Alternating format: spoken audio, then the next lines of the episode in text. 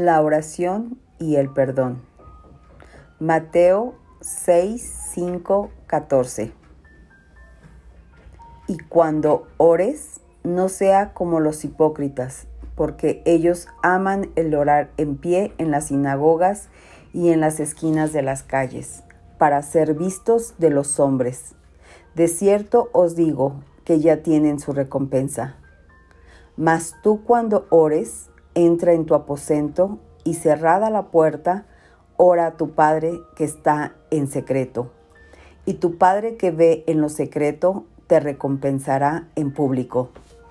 Y orando, no uses vanas repeticiones como los gentiles, que piensan que por su palabrería serán oídos.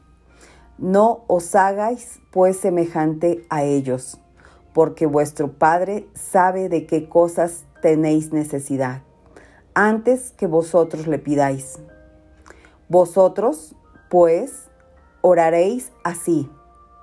Padre nuestro que estás en los cielos, santificado sea tu nombre. Venga tu reino, hágase tu voluntad como en el cielo, así también en la tierra. El pan nuestro de cada día, dánoslo hoy y perdona nuestras deudas como también nosotros perdonamos a nuestros deudores. Y no nos metas en tentación, mas líbranos del mal, porque tuyo es el reino y el poder y la gloria, por todos los siglos. Amén. Porque si perdonáis a los hombres sus ofensas, os perdonará también a vosotros vuestro Padre Celestial. Bendita tu palabra, Padre Celestial. Te damos tantas gracias por la oportunidad de poder meditar en ella, de poder reflexionar en ella y sobre todo de saber que tu palabra es la que transforma nuestra mente, nuestro corazón y nuestra vida misma. Y estar anhelantes y expectantes del fruto que esta misma palabra dará a cada uno de nosotros. Como oidores, queremos ser también hacedores. Gracias Padre por esta gran oportunidad y gracias por ser nuestro Padre y gracias por esta tremenda enseñanza, Señor. Gracias infinitamente, Padre, en el nombre de Jesús. Amén. Vamos a reflexionar en esta bendita palabra que Jesús mismo nos muestra a través de Mateo 6, versículos 5 al 14, como lo leímos hace un momento. Y vamos a permitir que justamente sea el Espíritu Santo el que nos redarguya, el que nos muestre cuál es el propósito, el plan para cada uno a través de esta bendita palabra. Vamos a ir escudriñando versículo a versículo y pues definitivamente el único que puede guiarnos a toda verdad es el Espíritu Santo. Así que confiamos en lo que Él ha preparado a través de esta enseñanza para cada uno de nosotros. En el versículo 5 nos refiere el término hipócrita. Según se usa aquí, se refiere a la persona que hace buenas obras solo por apariencia, no por compasión o por algún otro motivo bueno. Sus acciones pueden ser buenas, pero sus motivos son malos.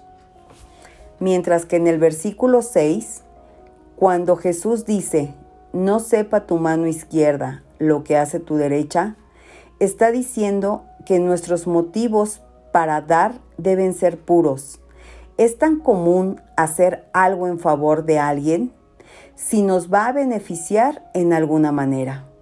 Esto no puede estar en el corazón del creyente. Debemos evitar este proceder y dar solo por la satisfacción de dar y así responder al amor de Dios. Sería interesante hacernos la pregunta, ¿cuál es mi motivación al dar? Y con un corazón sincero, expongámoslo delante del Señor. En el versículo 7, los gentiles eran personas que no tenían esa relación y esa comunión con Cristo. Este versículo nos muestra cómo podemos acercarnos a Dios de una forma distinta. Jesús muestra maneras en las que no debemos de orar. Algunas personas piensan que repetir las mismas palabras una y otra vez como un encantamiento hará que Dios les oiga.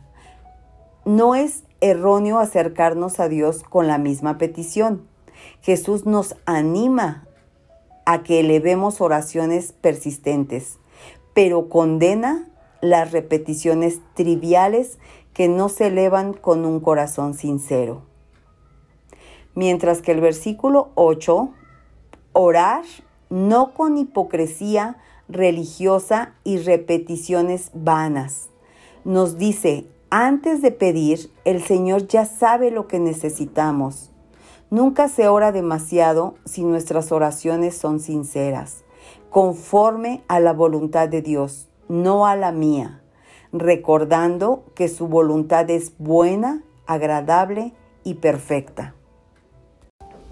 En el versículo 9, encontramos la oración modelo que Cristo nos ha dejado. Debe ser un modelo para nuestras oraciones. Debemos alabar a Dios, orar por su obra conforme a su plan y propósito en Él y para el mundo.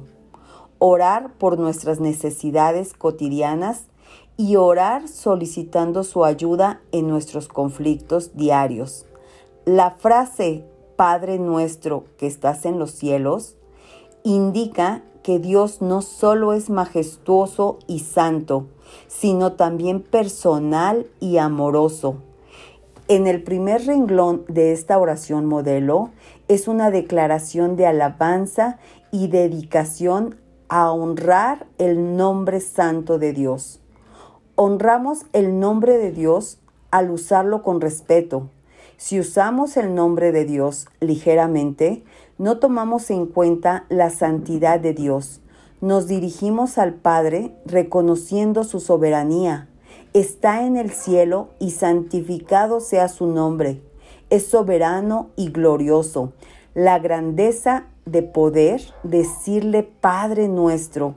Jesús vino a mostrarnos que somos hijos de Dios por medio de la oración tenemos esa relación de padre a hijo por medio de Cristo. Esto nos puede causar en algún momento algún conflicto si la relación con nuestro Padre terrenal no fue del todo buena o por el contrario podemos recordarlo como algo grato y de bendición. Si nuestra relación ha sido buena con nuestro Padre terrenal, algunas personas les puede costar trabajo tener esa relación de padre con Dios.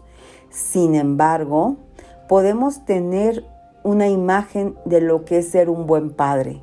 Podemos acercarnos a Dios como padre, con esa fidelidad y con esa certeza que Él cumple sus promesas y que nos ama como nadie podría amarnos como padre o como madre, puedo reflejar y debo de reflejar el amor de Dios de padre hacia mis hijos. Cuando oramos a través de esta enseñanza, nos muestra esa perspectiva de saber que nuestro Padre está en los cielos. Desde donde Él está, todo lo puede, todo lo ve, todo lo sabe. Él es mi Padre.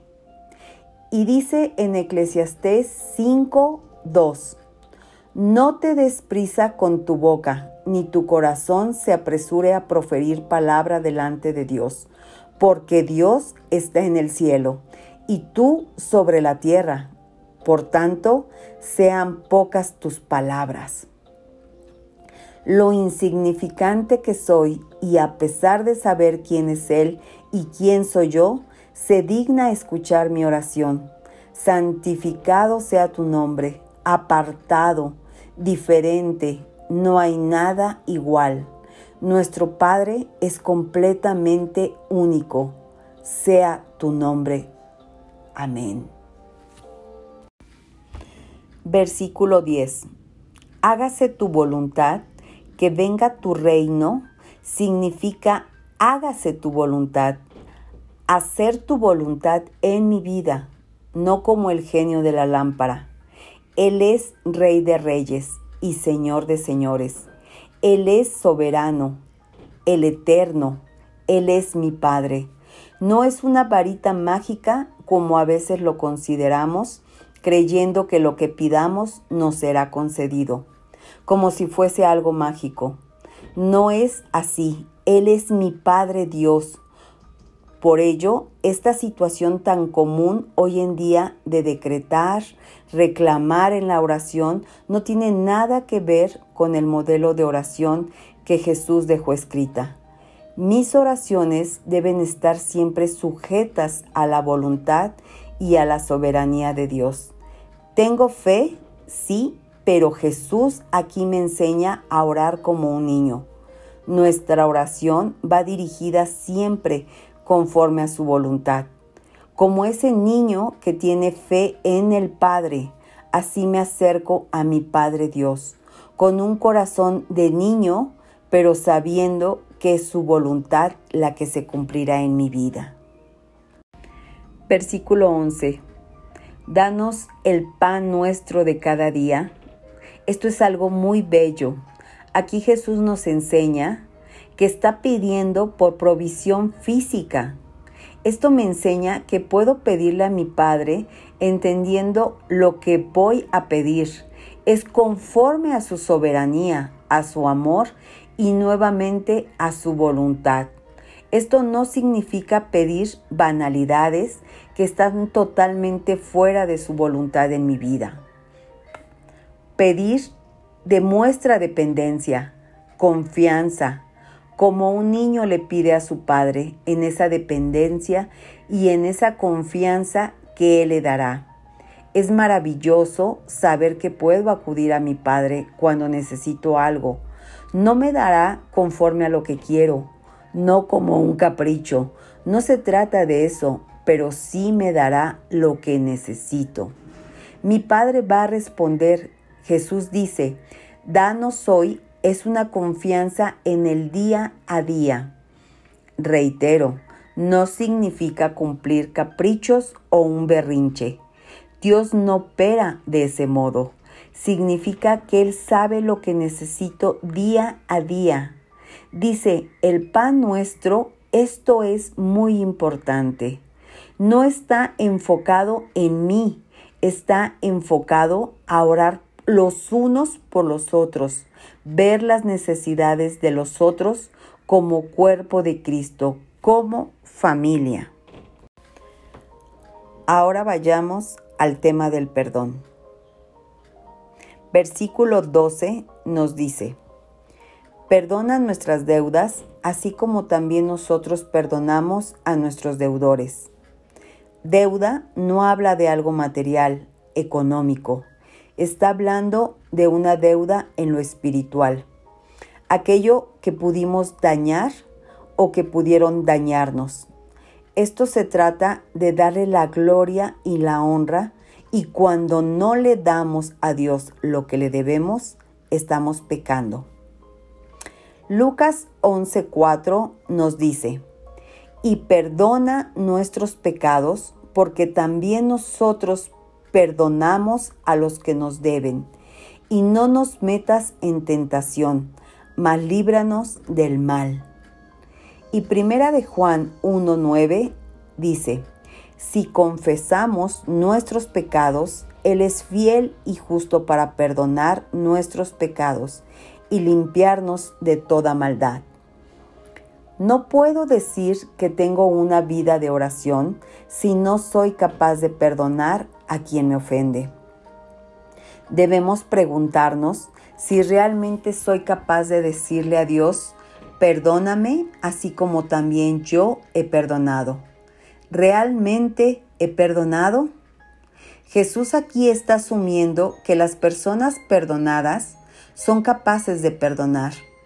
Es una muy buena oportunidad el día de hoy para reconocer si aún estoy batallando con falta de perdón. Reconocer delante de Dios si aún no he perdonado a alguien. Posiblemente no es alguien cercano. Puede ser esa persona que pareciera ya no tener ninguna relevancia en mi vida actualmente, pero que al final dejó una herida. Puede ser una relación rota que nunca sanó. Puede ser incluso un vecino, alguien que aparentemente es un extraño en mi vida, pero que en un momento pudo haberme causado algún daño. O puede ser la persona que más he amado, que más amo, lo más importante en mi vida. Y eso mismo puede llevarme a un aparente perdón. Pero en realidad hay una raíz dentro de mí que no ha perdonado. La única manera en la que podría hacerlo es ir a la cruz, reconocer que he sido perdonada y que además se ha pagado el precio por Jesús más alto que jamás nadie podría pagar. Y lo único que me pide es perdonar como yo he sido perdonada. Versículo 13. Tuyo es el reino, el poder y la gloria por los siglos. Encierra absolutamente todo el contexto de esta oración, porque suyo es el reino y el poder y la gloria. Nuestro Padre que está en los cielos, santificado, termina reconociendo quién es Dios. Suyo es el reino y el poder y la gloria. La oración no se trata de mí, se trata de Dios, se trata de Él, es para Él. Escucha mis necesidades, escucha mis angustias, sustenta mis necesidades y por si no fuera poco, me ha perdonado y me lleva a perdonar. Todo es para su gloria, porque suyo es el reino y el poder y la gloria por todos los siglos. Amén. Por último, vayamos al versículo 14 y subrayemos esta última parte de la oración. Vuestro Padre Celestial. Si soy su hijo, hijo de Dios, debo aprovechar al máximo ese acceso que tengo al Padre por medio de Jesucristo. Saber que puedo hacerlo como hijo, como hija. Saber que soy amado, amada por mi Padre.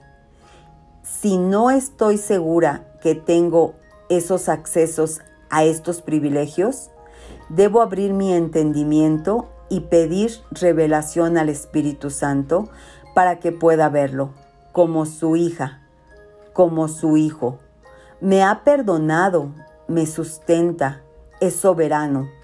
Y lo único que está pidiendo de mí es creer en su nombre, saber y creer que Jesucristo pagó en la cruz por mis pecados para que pudiera ser perdonado y para que fuera posible tener esta relación con el Padre, este acceso directo con el Padre por medio de Él. Entender que no hay nada más importante que disfrutar de esa verdad, reconocerlo como mi Padre. Vamos a cerrar este tiempo con una oración. Gracias Padre, gracias por ese acceso confiable al trono de la gracia. Gracias por haber perdonado mis pecados y por ayudarme a perdonar a mis deudores. Gracias por ser ese Padre amoroso que jamás me ha dejado. Reconozco que te necesito más que a nadie.